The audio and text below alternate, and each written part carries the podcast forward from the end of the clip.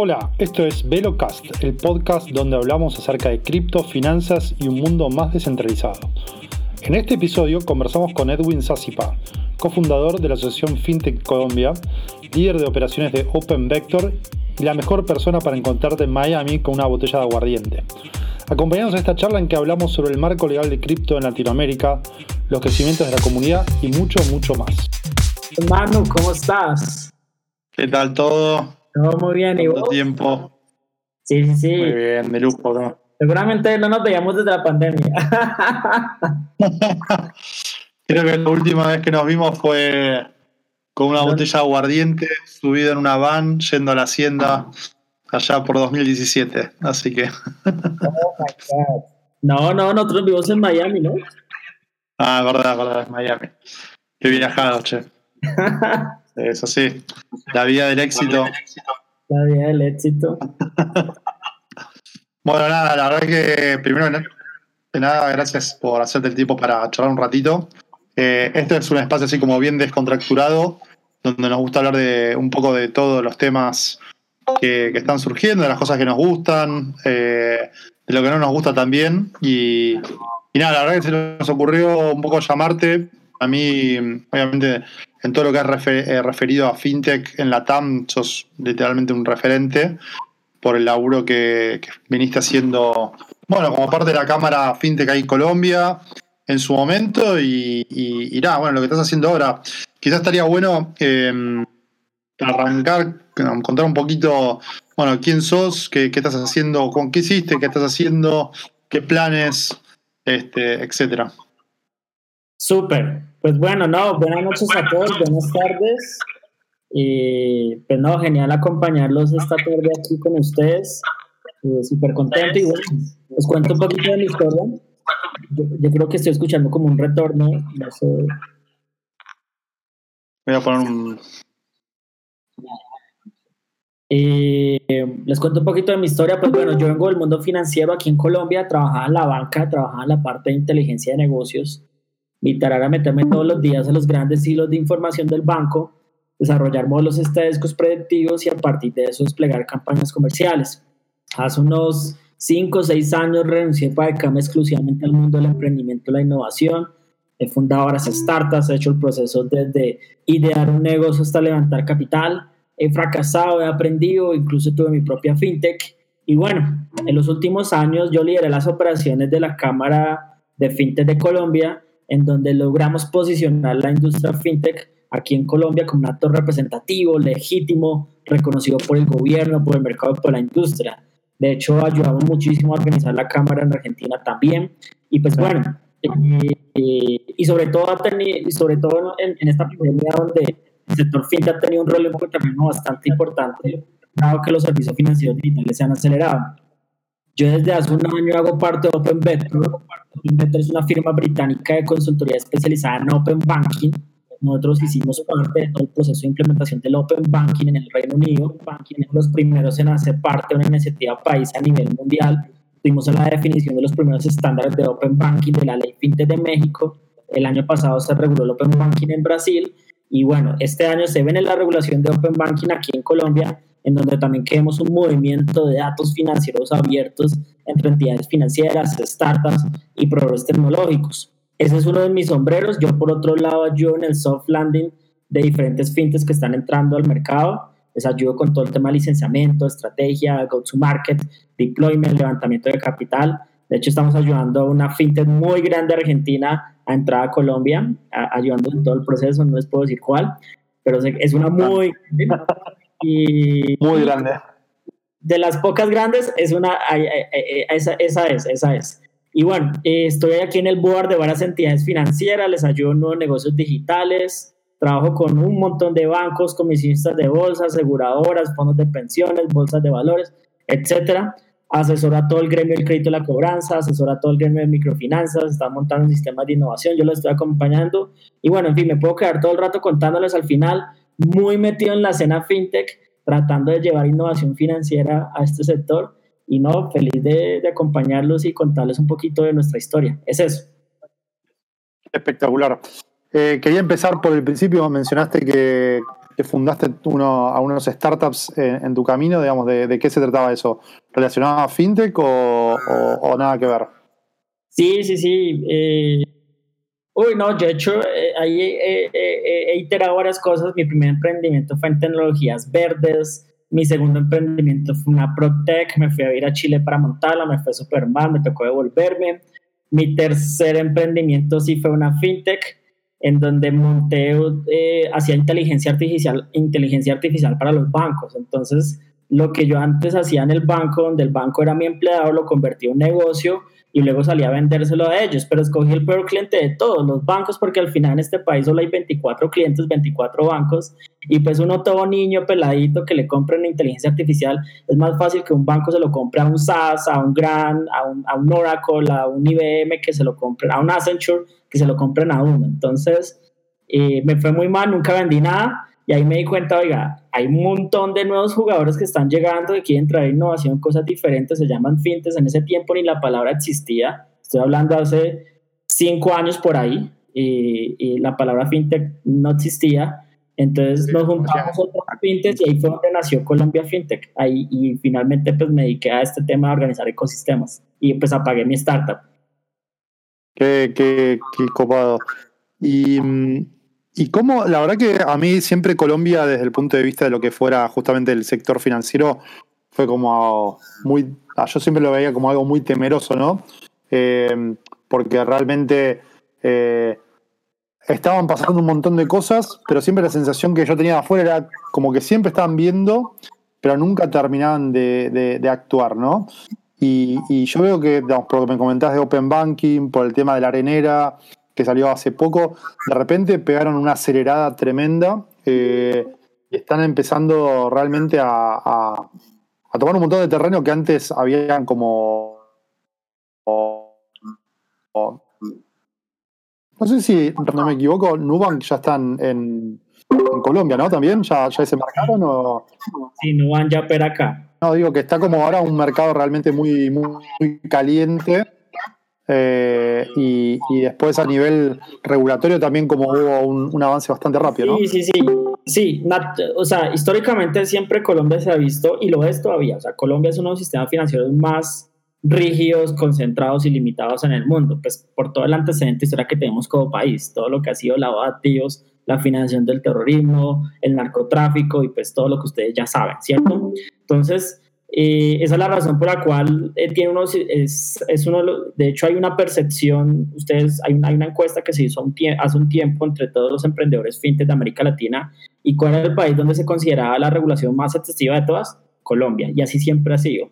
Y es la razón por la cual, pues, eh, no, por mucho tiempo nunca veíamos nuevos jugadores, siempre veíamos en una zona de confort a los jugadores más grandes, a los jugadores más tradicionales, se veía un, gobierno totalmente desconectado, eh, a una velocidad sin moverse pues, eh, en línea con todas estas tendencias de innovación que estaban pasando.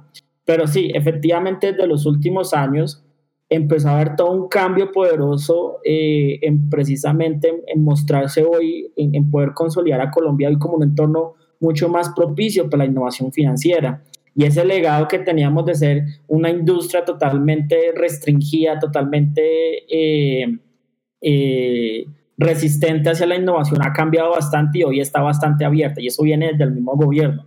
Entonces el primer trigger que ha ayudado a eso es que primero que todo eh, entró dentro de la agenda del gobierno y eso es porque cambió gente, cambió, hubo cambio de gobierno.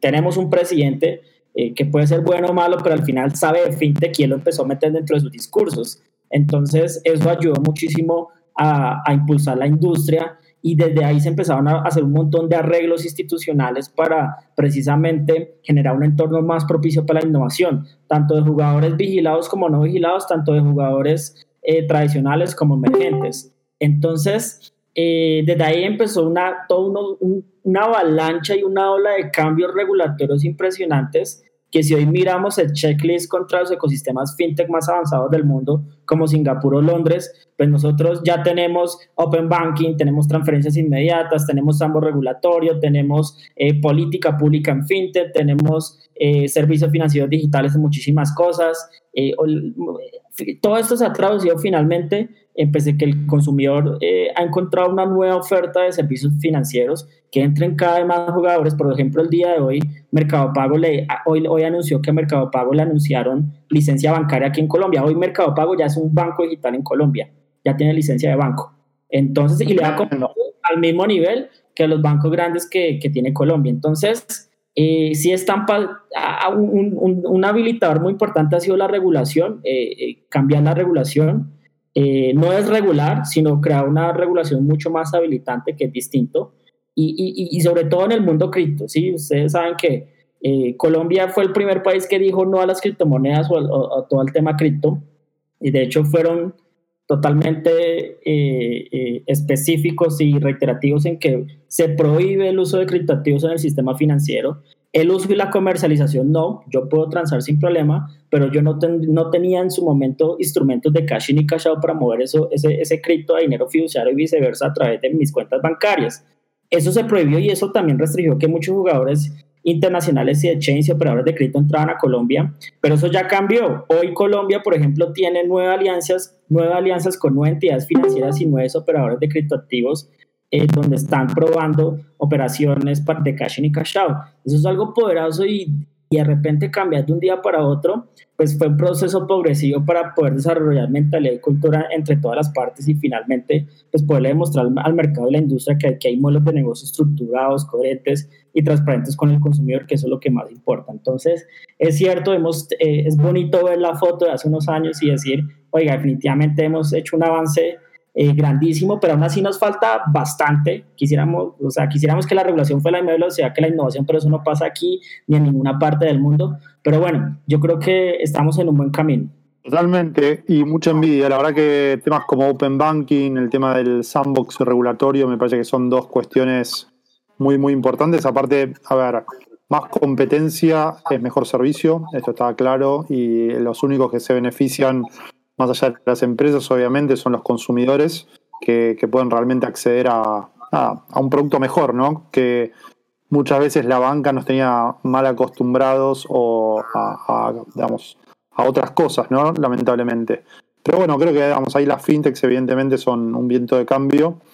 Em, y, y, ahí te, digamos, vos fuiste mencionando digamos, varios, varios cambios que fueron sucediendo y hubo uno que no, pero no sé si es que ya está, ya está operativo, que en Argentina fue reciente y la verdad que para mí va a ser algo muy interesante, que es el tema de interoperabilidad, digamos, ¿no? Esta posibilidad de que los actores eh, financieros puedan hablar entre sí eh, a un costo cero, de manera instantánea y, básicamente siendo el, principal beneficiario del usuario, ¿no?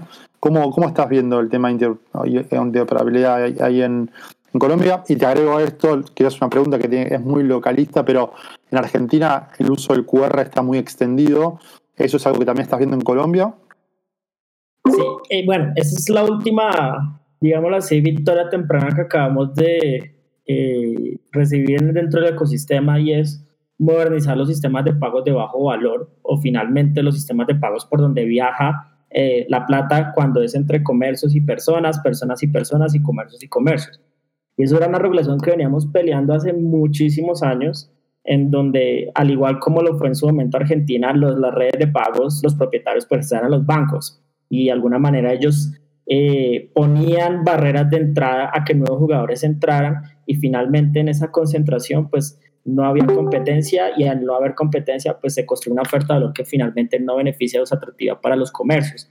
Entonces, desde hace muchos años veníamos peleando esta regulación para que cambiar eso, porque pues Colombia, si bien pues eh, sí, hemos avanzado muchísimas cosas, pero, pero, el problema de inclusión financiera aquí en Colombia es tremendo todavía.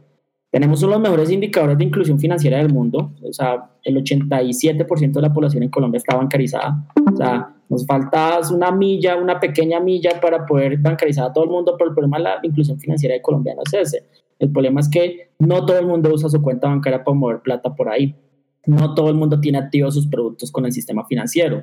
Hay muchísima informalidad y hay muchísimas personas que prefieren el efectivo. Más del 90% de las transacciones en Colombia todavía se hacen en efectivo.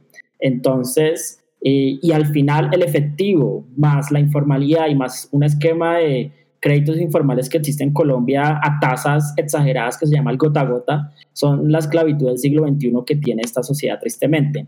Entonces, desde hace años veníamos peleando esa regulación muy inspirados en lo que pasó en su momento también de que eh, el Banco Central tuvo que obligar a vender a, vender a Prisma por parte de los bancos a otros jugadores para que precisamente hubiera dinamización, dinamización del mercado. Eso nosotros estamos buscando y por fin pues en diciembre del año pasado obtuvimos el decreto en donde se modernizan los sistemas de pagos en Colombia, se crean uno, uno se, se organizan las, las diferentes actividades y roles que hacen parte dentro del ecosistema de pagos, para que entraran nuevos actores con condiciones mucho más favorables y que pudieran desdetonar la competencia y que al final esto pudiera bajar los costos de terminación eh, o de los costos de poner una terminal, un datáfono un post en el comercio y que eh, finalmente pues podamos lograr que el vendedor de aguacates de la esquina pues pueda tener un, medio electrónico, eh, una tecnología de acceso para poder aceptar instrumentos de pagos.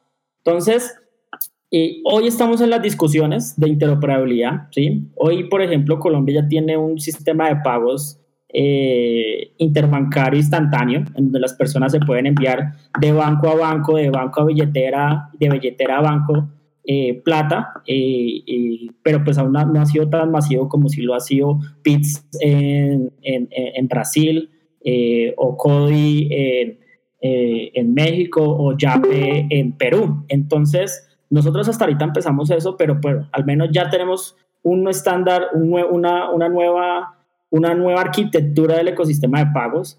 Hasta ahorita ya tenemos eh, unos sistemas de pagos más organizados, ya existen unas ofertas, unos nuevos jugadores. Ahora lo que estamos es buscando la verdadera interoperabilidad. Hoy Colombia no tiene todavía la interoperabilidad, ¿sí? Hasta ahorita tenemos un estándar de interoperabilidad de código QR, pero pues eso no ha funcionado mucho.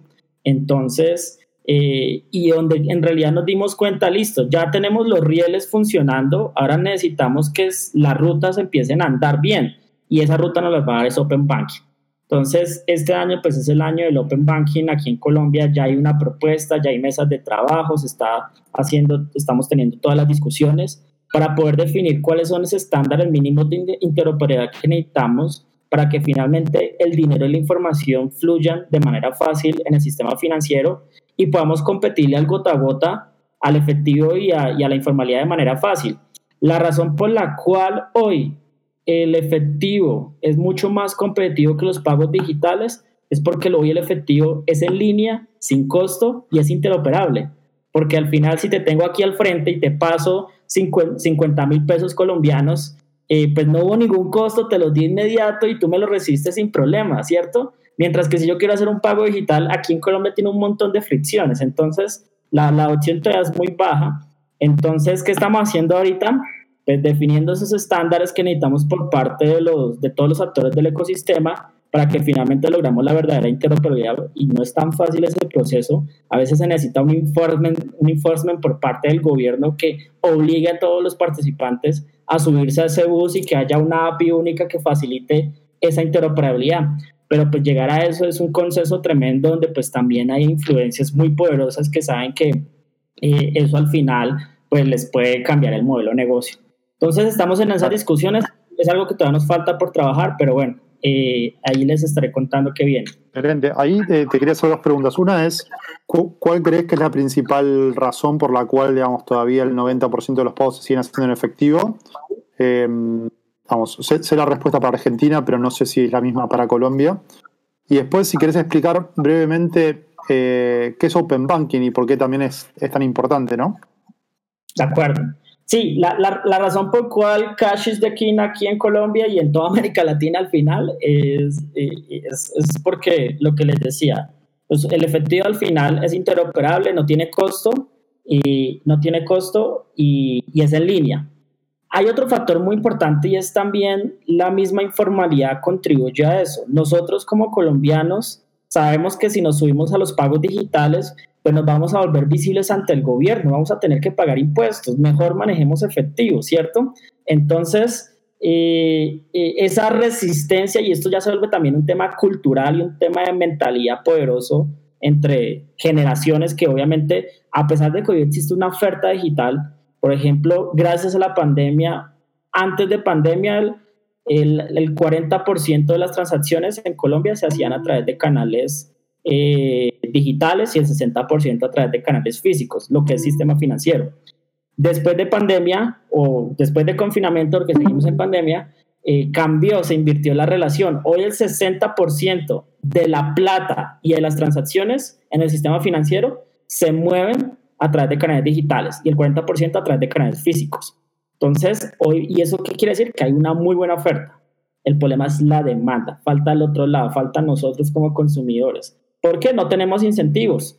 Nosotros, porque todo lo que les acabo de decir, y por otro lado, el tema tributario, aquí en Colombia tenemos algo rarísimo que no existe en otros países, y es que aquí, aquí existe un impuesto a las transacciones financieras, que se llama el 4 por mil. también. Acá peor, es el 1.2%. Oh, por Dios, aquí se paga cada, se llama 4 por mil, que es 4 pesos por cada mil pesos. Entonces, nadie quiere pagar 4 por mil, pues porque eh, pues, eh, eh, no tiene sentido ese impuesto, obviamente, pero al final es un buen billete, es un buen bolsillo para el en, en, en, Argentina se llama impuesto a algo así como al incentivo de pagos electrónicos. No. Es el peor que, que, lo contrario. Sí, es un desincentivo. Y desde hace muchos años hemos querido cambiar eso. Ahorita estamos en reforma tributaria y vamos a ver, vamos a hacer el intento a ver si logramos hacer eso. Lo que pasa es que eso es un buen bolsillo para el gobierno que ellos no se van a quitar ese bolsillo. Entonces, eh, hay una, eh, si tú me preguntas cuál es la otra razón, es un factor tributario imp importante. Entonces, además, lo, este tema de mentalidad y cultura. Sobre lo segundo, el tema de Open Banking. El tema de Open Banking es un movimiento que, eh, es un movimiento en el cual las entidades financieras comparten con terceros autorizados eh, datos básicos, datos transaccionales, datos agregados de nosotros los clientes, los consumidores, sobre nuestros comportamientos dentro de las entidades financieras a través de un estándar común de APIs. ¿Qué quiere decir eso? Entonces, eh, a mí me gusta siempre explicarlo con un ejemplo. ¿no? ¿Qué quiere decir eso? Es al finalmente que las entidades financieras habiliten APIs para compartir información a terceros, con, obviamente con el debido consentimiento del cliente. Entonces, eh, eh, el, el, movimiento Open Banking es, es, para mí es el sigue, la sigue, además de DeFi, cripto, todo esto, pues también es una revolución muy importante del sector fintech o del mundo financiero, porque pues al final eh, permite que la información y el dinero fluya mucho más fácil. Que si tú estás en un banco aburrido y te quieres pasar a otro, a un nuevo banco bien cool, pues a través de Open Banking lo puedes hacer sin ninguna fricción. Entonces, eh, Open Banking eh, es, es, de alguna manera obliga a las entidades financieras a que tengan que tener arquitecturas abiertas dentro de sus sistemas para que terceros, en este caso lo que se llaman TPPs o Third Party Providers, puedan consultar la información o puedan consultar servicios o puedan consumir vía APIs la infraestructura nuestra e incrustarla para algún servicio que nosotros necesitemos como desarrollador, como fintech o como proveedor tecnológico. Entonces, eh, las, muchos bancos no tienen APIs. Eh, todo funciona a través de web service, todo funciona a través de procesos batch, tienen protocolos totalmente eh, rudimentarios, etcétera. Hay otros que tienen APIs, pues la tienen cerrada, solamente las tienen para ellos o para su holding o para empresas con las cuales tienen relación comercial. Entonces, parte del ecosistema, lo que, lo, lo, lo que busca este movimiento es que lo habilite, lo abran esas APIs a terceros y en donde la regulación es muy importante pues, para habilitar eso. Entonces, ojo, que un banco abra APIs, eso no es Open Banking. Eso es closed banking. A mí me llegan, a mí me llegan muchos bancos, eh, yo ya estoy en Open Banking porque ya tengo APIs tener APIs no es Open Banking. Tener, te felicito.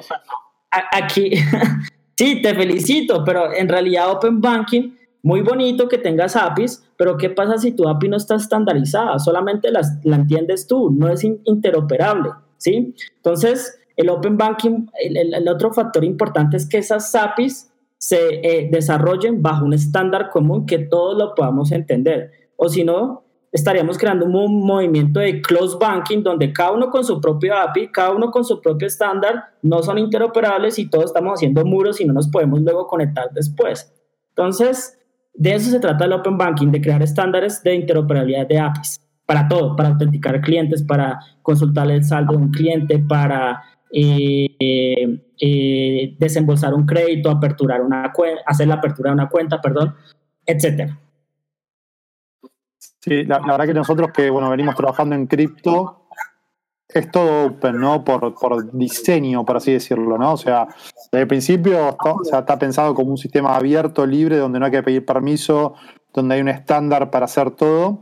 Eh, y de repente uno ve el sistema financiero tradicional y ve una especie de fuerte, ¿no? Un castillo que cuanto más alta la pared mejor, eh, tratando de básicamente cuidar ese activo que son los clientes y que en definitiva los termina poniendo en un calabozo sin que se puedan mover mucho y que no gocen de ningún tipo de libertad, cuando en verdad justamente cuanto más libertad hay, más, más apertura, digo, mejores servicios van a poder ofrecer y bueno, y uno obviamente va a tener que salir a competir y decir yo soy el mejor en esto y, bueno, no obviamente dar el, mejor servicio posible.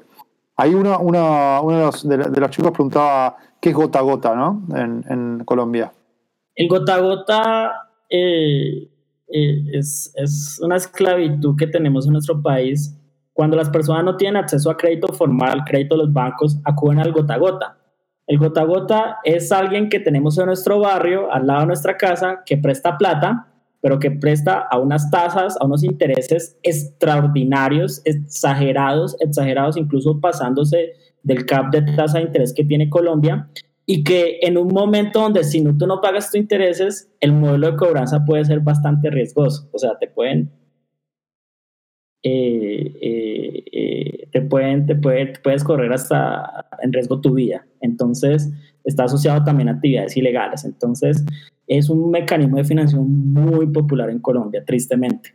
Debido a la barrera de crédito, mucha gente acude al gota a gota y tristemente ya hemos exportado gota a gota. Sé que hay gota a gota en Perú, en otros países que hacen lo mismo. Personas que tienen una alta necesidad, que ahorita por esta pandemia está en una dificultad tremenda, nadie les presta, acuden al gota a gota y se meten en un problema peor.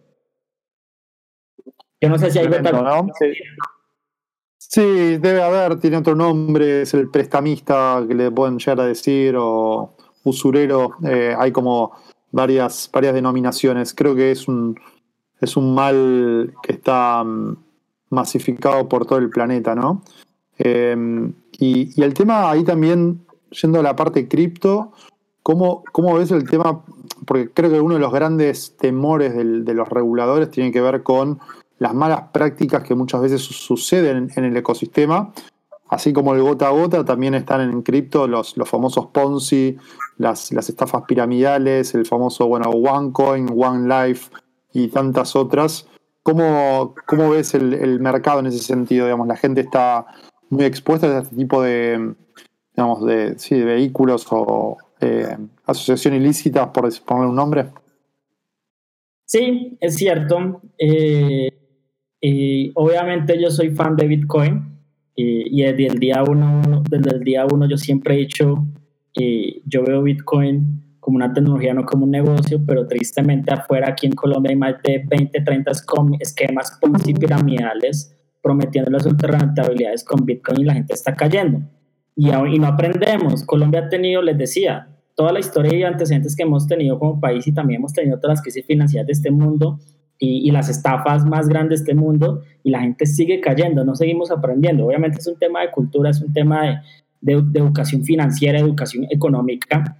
Entonces, eh, eso de cierto modo ha generado una, un rechazo hacia todos estos esquemas innovadores y todo lo que tiene que ver con cripto. Y eso, ese rechazo es por parte de las instituciones y de las entidades financieras, ¿sí?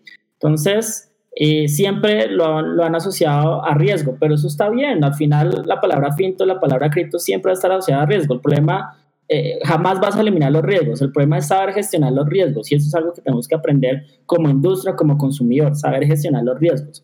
Entonces, ahora bien, Colombia es uno de los países que tiene una, una de las criptoeconomías más fuertes del mundo. Ustedes lo saben, ¿cierto? Entonces, eso, una razón es pues por toda la influencia de Venezuela, ¿sí? por la alta base migratoria que tenemos en nuestro país, en donde muchísimas personas eh, lo utilizan como instrumento de pago o, como canal o como esquema para poder canal, eh, canalizar recursos hacia sus familias en Venezuela, etc. Entonces, eh, esa es la principal, una de las primeras razones. Segundo, porque Colombia tiene un régimen cambiario bastante, bastante estricto que mover plata entre países no es tan fácil, ¿sí? Y eso está pues asociado a todo lo que les he contado. Entonces, cripto se ve una alternativa bastante interesante. Y tercero, pues también porque, pues si bien hay muchas personas buenas eh, eh, invirtiendo en cripto, también hay personas no tan buenas invirtiendo en cripto, ¿sí? Entonces, ustedes entran a, a local bitcoins y, y, miran dónde, es, dónde está la mayor concentración de operaciones en Colombia y ustedes miran que es por allá en el Casanare, en el Putumayo, esos son eh, lugares muy cerca del Amazonas que uno dice, de allá viene esa concentración y qué pasa por allá pues, todas las actividades ilícitas de este país, narcotráfico, guerrilla, compra de armas. Entonces, eso no hay, no hay que desconocerlo y, eso está pasando. Tristemente, eso es lo que pues, daña pues, la imagen y la oportunidad de lo que representa pues, todo el mundo cripto. Eh, y en eso, pues ha sido un proceso de sensibilización bastante difícil con los gobiernos. Eh, llevamos años en esa discusión de en que, venga, eh, abra un poquito la cabeza y, y, la oportunidad de mirar más allá y, al contrario revisemos y cómo convertimos este problema en, una, en, una, en, en, la misma solución para cambiar las cosas, ¿no? Sabemos las bondades que tiene la tecnología detrás, eso lo podemos traer. Entonces, después de muchísimas discusiones, pues eh, finalmente, eh, bueno, entonces en su momento tuvimos una circular que prohibía a que los bancos eh, de alguna manera eh, restringieran a todas las, prohibía, a que los, prohibía que los bancos permitieran que las personas que de alguna manera movilizaban dinero a través de cripto, pues ese dinero no fuera canalizado a través del sistema financiero. Entonces, esas conversiones no se podían hacer, esas monetizaciones no se podían hacer, tocaba hacer toda una triangulación horrible para poder, poder, poder recibir el dinero en mi cuenta bancaria o viceversa. Entonces, y fue la razón por la cual muchos operadores de cripto entraron a Colombia y se fueron y solamente quedan muy pocos o algunos tuvieron que apagarlos temporalmente para volver a operar. Pero bueno, eso ha cambiado mucho. El gobierno se ha dado cuenta que, pues gustenos o no, eh, finalmente hay que reconocer que hay una población bastante con una adopción altísima en cripto, ¿sí? Hay que revisar cómo acogemos esas tecnologías eh, eh, de manera segura. Se puede, ¿sí? Hay casos internacionales entonces, eh, eh, desde los últimos años, perdón, de los últimos meses, la Superintendencia Financiera de Colombia, que es la entidad que hace control y vigilancia en todas las entidades financieras, pues lanzó una convocatoria y dijo, bueno, démonos la oportunidad, vamos a permitir operaciones de cripto a través del sistema financiero. Entonces, habilitó el sambo regulatorio para que las entidades, para poder levantar esa restricción, esa circular que prohibía, esa prohibición, y a través del SAMO regulatorio se pudieran experimentar, se pudieran testar y se pudieran hacer operaciones de cash in, de cash y cash out eh, a través de créditos activos y a través de cuentas bancarias. Entonces, ahí hay buenas alianzas, hay buenos operadores de cripto reconocidos internacionalmente en la región que ya están hicieron sus alianzas con diferentes bancos. Entonces, yo lo, lo, al final, ¿qué es lo importante? Que yo, siendo cliente de Bancolombia, o que es el banco más grande de Colombia, pues y tengo mi cuenta y, quiero comprar Bitcoin, pues lo voy a hacer con mi propia cuenta. Eso es algo muy poderoso, eso no lo podíamos hacer antes, ¿cierto? Me tocaba en el exterior o me tocaba a través una tarjeta o otra forma, ¿sí? O que alguien me los comprara, etcétera. Pero ahora lo puedo hacer con mi propia cuenta. O lo contrario, tengo mis criptos en tal billetera, pues bueno, voy a traerlos a mi cuenta bancaria en Bancolombia. Eso ya lo puedo hacer a través de este piloto. Y así, y donde se sumaron un montón de bancos ahí. Entonces, eso es positivo. Estamos en modo piloto, no quiere decir que la regulación ha cambiado, no quiere decir que ahora somos el mejor país del mundo, no. Todavía no, el gobierno dijo, vamos a probar. Tenemos, este año estamos durante el periodo de sandbox y cuando se acabe el sandbox el gobierno va a decir qué va a hacer.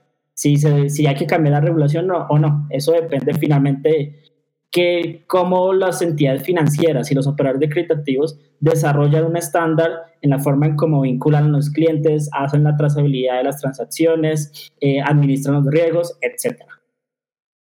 Totalmente. Eh, ¿cuánto, ¿Cuánto va a pasar hasta tener, digamos, un banco que tenga su propio exchange de Bitcoin? ¿no? Yo creo que muchas veces estos cambios terminan demorándose y después es todo muy rápido, ¿no? Eh, así que sí, la, verdad que bueno, nada, ahí yo tengo relación con la gente de Buda, que fue una lucha interminable, ¿no? Y la verdad que siempre estuvieron ahí al pie del cañón. Eh, es, muy, muy interesante que, que esto esté sucediendo, ¿no? Me parece una. Me parece un, buen movimiento. Y me parece un buen movimiento también esta de decir, vamos a probar, ¿no? Porque acá en Argentina, por ejemplo, hay una especial relación amor-odio, eh, como que te dejan operar, pero no les gusta, eh, pero no se terminan como de, jugar, ¿viste? Eh, la verdad que técnicamente es legal porque te cobran impuestos, entonces en ese sentido como que estás, este, bueno, alguien te contiene, pero me parece que sería mucho más interesante como un poco el, el caso de Colombia, decir, mira, estas son las reglas, vamos a ir por este lado eh, y, seguridad para todos, ¿no? Porque en definitiva eso hace también que el ecosistema crezca, porque la, compañía tiene seguridad, los empleados tienen seguridad, los inversores tienen seguridad, ¿no? Y eso, digamos, eh, genera, digamos, externalidades positivas. De acuerdo, sí, sí, sí. El, temor que siempre había en el gobierno eh, y es que no, no que los operadores de criptoactivos no sepan hacer un, buen know your client. De hecho, los operadores de cripto, conozco operadores de criptoactivos que hacen un proceso de onboarding digital mucho mejor que el de los bancos, ¿sí? Eh, con estándares de, de, alto nivel, con diferentes niveles de autenticación, etcétera. Entonces, el, el, el, verdadero problema que, que el temor es, es finalmente el riesgo de contagio. Entonces, por todo el antecedente historia que les acabé de este, hablar de este país, pues, finalmente Edwin Sassi pues, si va a comprar un cripto en, esto, en estos mercados, eh, sea el que sea, eh, eh, obviamente los filtros Edwin los va a pasar, ¿sí? En lista restrictiva, no va a tener ninguna complicación, va a salir en limpio. El problema es si Edwin finalmente compra un cripto que no sabemos quién lo negoció y dónde se transó. y Edwin, de cierto modo, entraría en un riesgo de contagio, en donde ese es finalmente el temor que han tenido siempre los gobiernos que finalmente hay tecnología para eso. Hoy ya existen nuevos sistemas para hacer eh, eh, no transaction sin problema. Entonces, y obviamente depende del tipo de blockchain, depende de la naturaleza, etcétera. Pero pues eh, lo bonito del tema es que, bueno, listo, estoy dispuesto ahora sí, probemos al menos a ver qué pasa. No me obliguen a, a, cambiar de un día para otro la regulación, pero sí probemos. Entonces, ese es el nuevo approach que está pasando en Colombia. Ah, bueno, tengo una idea medio loca, a ver qué te parece. ¿Podemos crear el CEPA latinoamericano? CEPA como el sistema de pagos europeo que se utiliza en todos los países ¿no? de, la comunidad europea. Pensado lo mismo en Latinoamérica, ¿cómo, cómo lo ves? Yo creo que sí, yo creo que sí, y, estamos en mora de hacerlo. Y yo creo que Latinoamérica está en un momento ahorita eh, muy importante en donde está sacudido por todos estos conflictos sociales, políticos, en donde eh, ahorita necesitamos movilidad de personas, movilidad de dinero, ¿sí? Entonces, eh, estamos en moras de trabajar una iniciativa regional porque pues tal en, Argentina pues están adecuando los sistemas de pagos, transferencias 3.0, en Brasil se están adecuando, en Chile se están adecuando, en Colombia se están adecuando. Entonces es el momento donde, oye, ¿qué tal si pensamos en poder desarrollar eh, un nuevo administrador de sistemas de pagos eh, que sea distribuido, ¿sí? Y, que sea interoperable, ¿sí? Y, y, que no tenga intermediarios. Entonces, ¿y, quién, y finalmente, ¿quién, sería, quién podría montar eso? Pues cualquier sistema de blockchain lo podría montar, ¿sí? Entonces, eh, yo creo que, eh, y esa es la razón por la cual los operadores de los que, por ejemplo, hacen remesas a través de criptoactivos aquí en Colombia están creciendo enormemente porque saben que eh, es una necesidad del mercado. Entonces, creo que podemos hacerlo. Este es el timing para hacerlo. Lo que pasa es que requerimos muchísima voluntad del gobierno y eso es difícil. Y también pues vamos a tener la presión de los jugadores tradicionales y sobre todo de los que controlan los rieles de pagos. Estoy hablando de un Visa o Mastercard. Entonces, eh, hay que involucrarlos a ellos también para que finalmente sean, sean ganen también ganen del negocio, porque sacarlos a ellos y competirles va a ser muy difícil. ¿Sí? Menos mal ellos. Pero fíjate que, Ajá que ahora están, digamos, tanto Visa como Mastercard volcándose a stablecoins para hacer todo el tema de pagos, digamos, bueno, del pago del settlement de las operaciones, lo cual a su vez, digamos, utilizar, me imagino, Swift debe ser carísimo para ellos por volúmenes, cantidad de transacciones, o sea que hay como un win-win, ¿no? Por, por todos lados. Eh, obviamente, a ver, cuando uno empieza a pensar en hacer todo el flujo de pagos internacionales o stablecoins sin tener que pasar por un banco central o sin la necesidad de tener que pasar por un banco central para que eso suceda, ¿no? Eh, es como que todo se va un poco fuera de control. Yo personalmente no, digamos, obviamente hay, tiene que haber controles y, sobre, todo puntos de chequeo como para evitar, digamos, digamos conflictos y intoxicaciones como, o contagios como vos dijiste. Pero, pero nada, es, es, muy interesante. ¿no? Y afortunadamente ellos ahora están más fintech, eh, perdón, más, más crypto friendly eh, y están haciendo, y, están desarrollando sus tecnologías, están haciendo sus integraciones y están habilitándole todos sus rieles a los, los operadores de criptoactivos para que también utilicen sus rieles, etcétera. Entonces, eh, va a ser muy importante el rol de ellos también para habilitar un modelo de negocios así.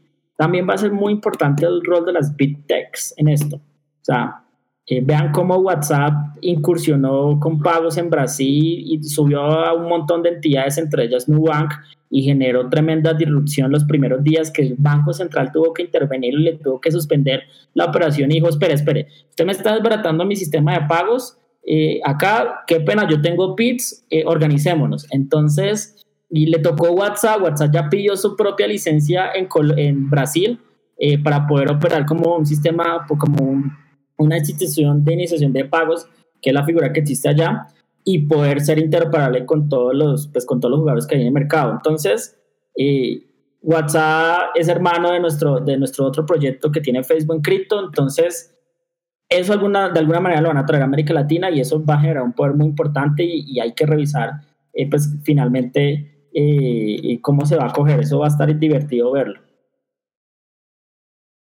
Sí, bueno, y ahora supuestamente también a fin de año sale Diem de Facebook, ¿no? Este, como esta cripto o pseudo criptomoneda centralizada eh, o, la federación que, armaron.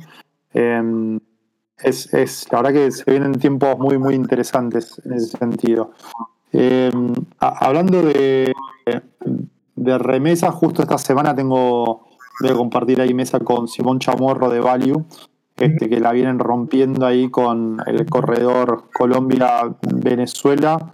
Eh, que aparte, digamos, de lo que obviamente la, parte de remesas, que es una cosa como súper, súper eh, concreta, ¿no? ¿Dónde más vos ves que, digamos, las, las criptos, eh, DeFi, no sé cuánto estás metido en DeFi, van, a, van a jugar, digamos, un, un rol importante?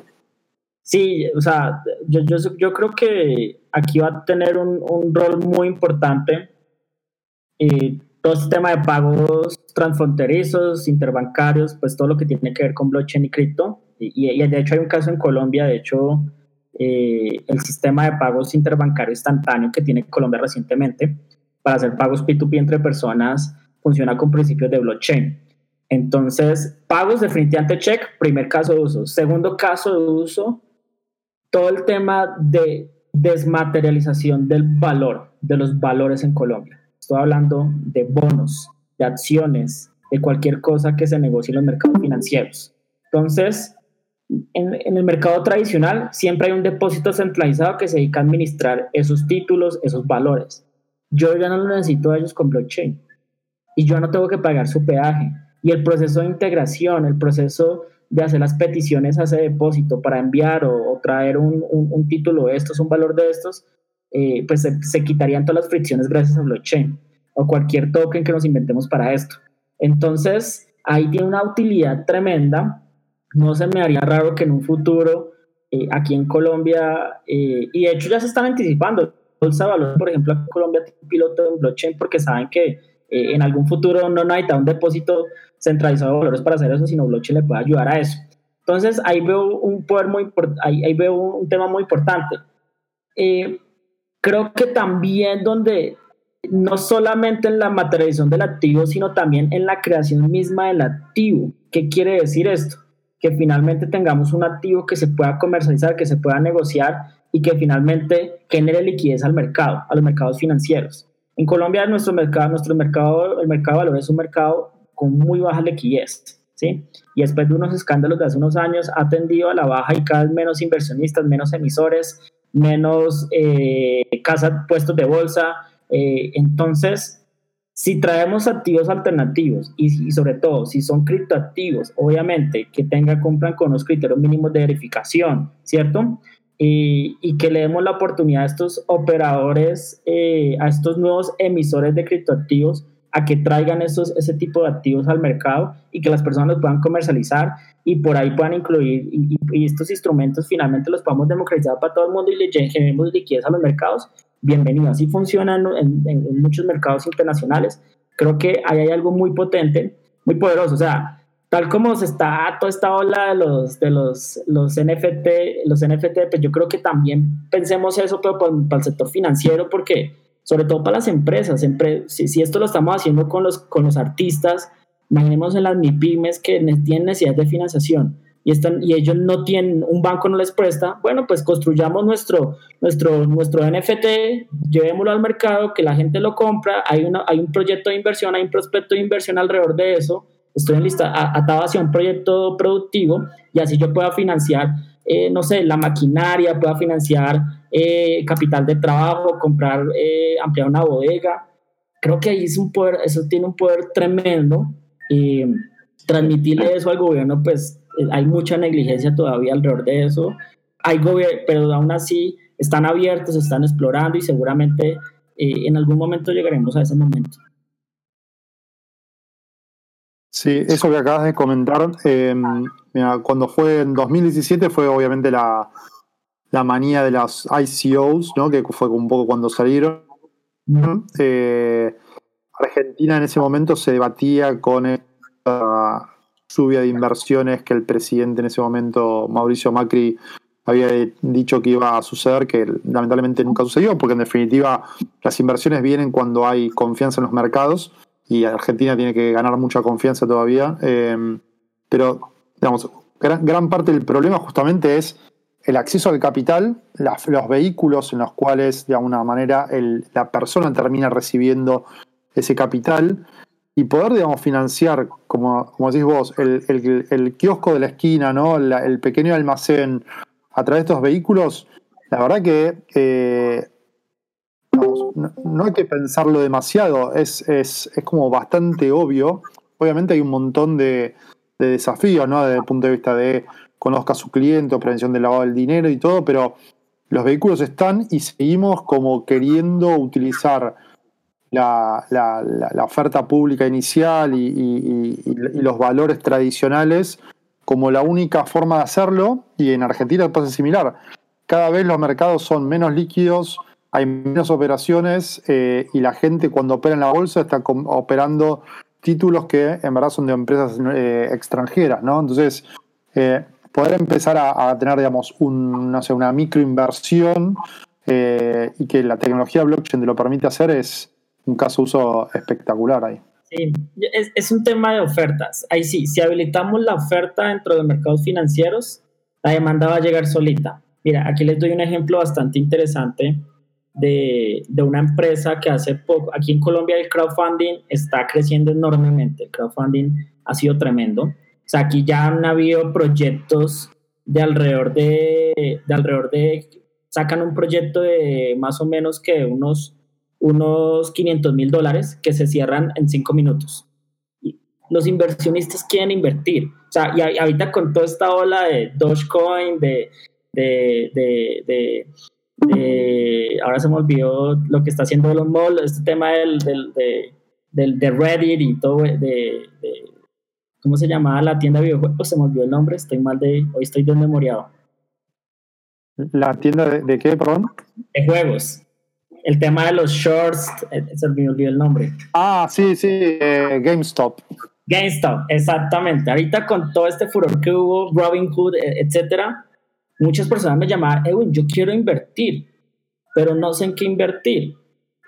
tengo esta platica, quiero invertir en algo. Entonces, si y, y, y, uno, y uno les dice que hay para invertir de manera formal y de manera a bajos montos, muy pocas cosas, ¿sí? Hay otras cosas de forma ilegal, eso sí, de manera informal también.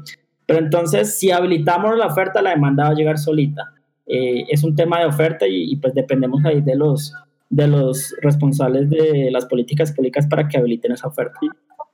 Y de educación, ¿no? Me imagino, porque la verdad que eh, yo siento que muchos de, las, de los problemas con los cuales nos tropezamos constantemente, eh, y, yo me, me, autopercibo una persona medianamente educada, no quiero pensar, digamos, el, gran grueso de la población que quizás está desbancarizada o subbancarizada, eh, digamos, lo que significa no, no saber, digamos, lo que es el dinero, cómo funciona, cómo invertir, cómo sacarle ¿no? un, rédito un poco más.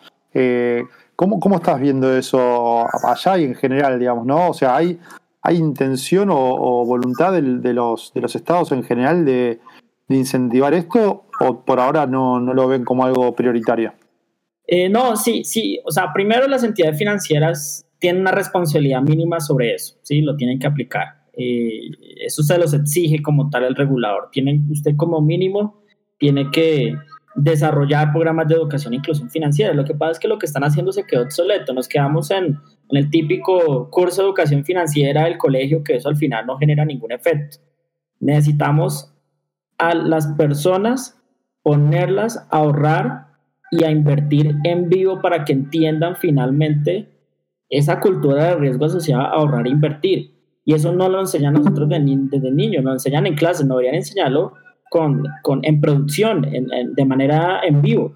¿Cómo, cómo, ¿Cómo se puede hacer eso? Se están montando neobancos de nicho. Neobancos eh, que tienen una oferta dirigida solamente para niños y padres, en donde le habilitan un instrumento de pago, un depósito, y el niño por ahí recibe su mesada, recibe su pago semanal de sus papás, lo que sea, y el niño y el papá tiene control parental y ahí van, van creando una cultura financiera entre los dos. Si a uno desde niño nos enseñan a eso, a manejar el dinero, de hacia adelante, pues obviamente vamos a tener mejores competencias económicas y financieras. Entonces, y vamos a entender las implicaciones de los riesgos asociados a Bitcoin u otro tipo de, de, de activos digitales o activos no digitales. Entonces, porque nos acostumbraban a ser muy a tener a tener a, a, que a, estar en un sistema financiero muy proteccionista. En Estados Unidos muchas personas quiebran todos los días y muchas empresas quiebran todos los días y el gobierno no va a ir a buscarlos, a salvarlos. Entonces, aquí necesitamos lo mismo. Aquí quedamos con la cultura de que, oiga, esto el, el, gobierno tiene que responderme si yo invertí mal. No, es que eso es problema tuyo si no supiste invertir. Entonces, Claramente hay que trabajar en ese tema de cultura financiera, educación financiera, pero eso solamente se va a lograr de manera progresiva, de manera generacional y de manera en el corto, y eso solamente se va a lograr en el largo plazo. Pero pues yo sí creo que la tecnología pues es un habilitador muy importante para acelerar ese, ese proceso de educación financiera. Al final, ¿cuál es el trabajo de una fintech, de, una, de un negocio que está metido en DeFi? Es hacer pedagogía porque es de eso se trata vender su producto. Para vender su producto tiene que saber educar a sus clientes. 100%. Este, creo que hay que descentralizar los esfuerzos y hacer que, digamos, llegue a gente de, la mejor manera, ¿no? a veces como bajo la excusa de que es una política de Estado no se termina de controlar del todo realmente la calidad. Yo no tengo memoria del colegio de haber estudiado, digamos, temas de educación financiera, eh, salvo cosas muy puntuales de los últimos años.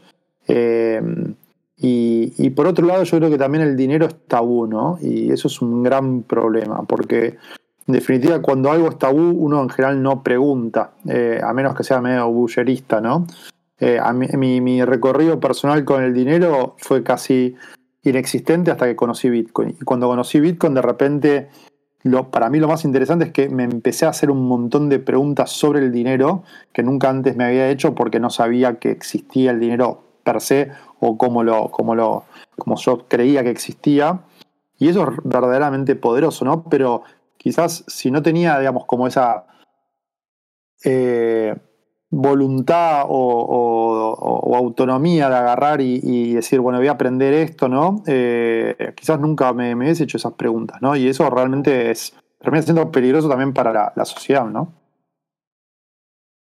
Sí, total, esto es una corresponsabilidad. Esto siempre creemos que es de el gobierno el que tiene que eh, eh, entrar a, a, a, ejecutar acciones, que las entidades financieras no, uno también es responsable en eso. Entonces, de cómo desarrolla esas competencias, en cómo empieza a indagar, a invertir. Yo siempre digo, mira, uno debería invertir o, uno debería invertir en todo y probar, pero obviamente invierta dinero que esté dispuesto a perder, no es que va a meter lo de la maestría, los ahorros de toda la vida, etcétera. Y, así va empezando a construir esa, ese, esa, ese comportamiento, ese hábito, ese patrón de inversión que usted quisiera, ese perfil de riesgo que usted quisiera, eh, sin tener que hacer cursos, simulaciones, etcétera. Pero bueno, eh, pues, es un reto grandísimo que tenemos todavía en la región. Edwin, nos estamos quedando sin tiempo. No sé si querés así. Bueno, primero, si tienen alguna pregunta, la, la puedan tirar ahí en el, en el chat. Eh, sé que ahí alguien preguntó sobre el tema del precio del Bitcoin. Eh, sí, como que, bueno, hay Bitcoin más barato en Colombia. Principalmente está, digamos, corregime, pero por lo que entiendo es que hay una. Digamos, hay muchísima oferta eh, por todas las remesas que van a Venezuela, que van y se liquidan en Colombia. Entonces este, creo que está respondido por eso. No sé si ahí tenés algunas últimas palabras eh, para, despedirte. Desde ya agradecerte, la verdad que fue un lujo tenerte. Espero que nos veamos en persona nuevamente, que sea en Bogotá, Miami o donde sea. este, y, nada, sí, en Buenos Aires la próxima, tal cual. Así que nada, bueno, ahí si tenés este, algo más ahí como para, cerrar y, y agradecerte mucho por el tiempo que nos dedicaste. Y pues estamos en un, en un timing interesante donde este mercado, este sector está creciendo enormemente. O sea, esto que estamos hablando hoy mañana va a ser distinto porque esto va a una velocidad impresionante, ¿sí? Y están pasando muchas cosas, cambios desde la regulación en todos los países, cambios desde, el, eh, hay mucho movimiento desde el lado de la inversión. Hemos, por ejemplo, América Latina, en solamente este primer semestre, eh, primer trimestre se levantaron 1.3 billones de dólares para fintech. Eh, y ahí luego les envío el link, ahí está cuánto se está yendo para DeFi, todavía es muy bajito, todavía muy bajito, pero pues sí necesitamos un reto, tenemos un reto grande que eso empiece a cambiar, pero bueno, eso va dependiendo de todo lo anterior. Yo creo que también...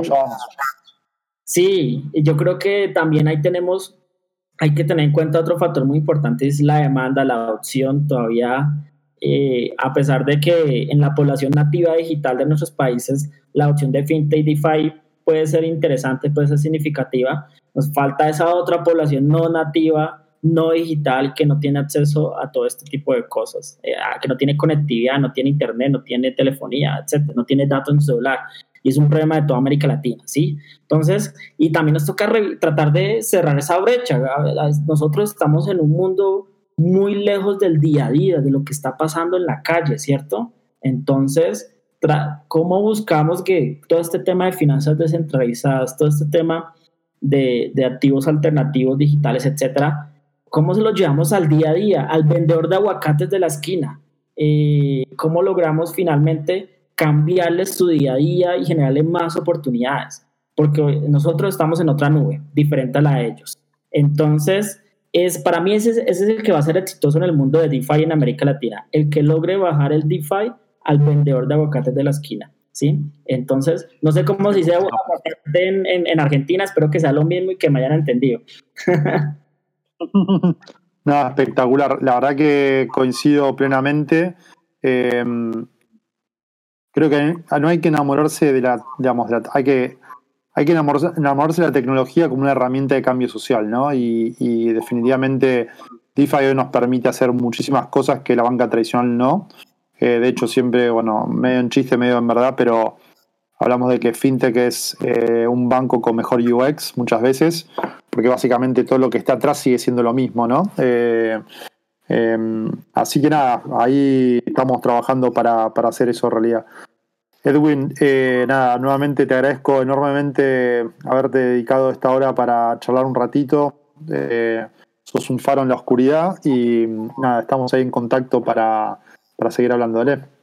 No, muchas gracias a ustedes. Muy chévere hablar de estos temas y, y por aquí seguiré en Discord, la verdad.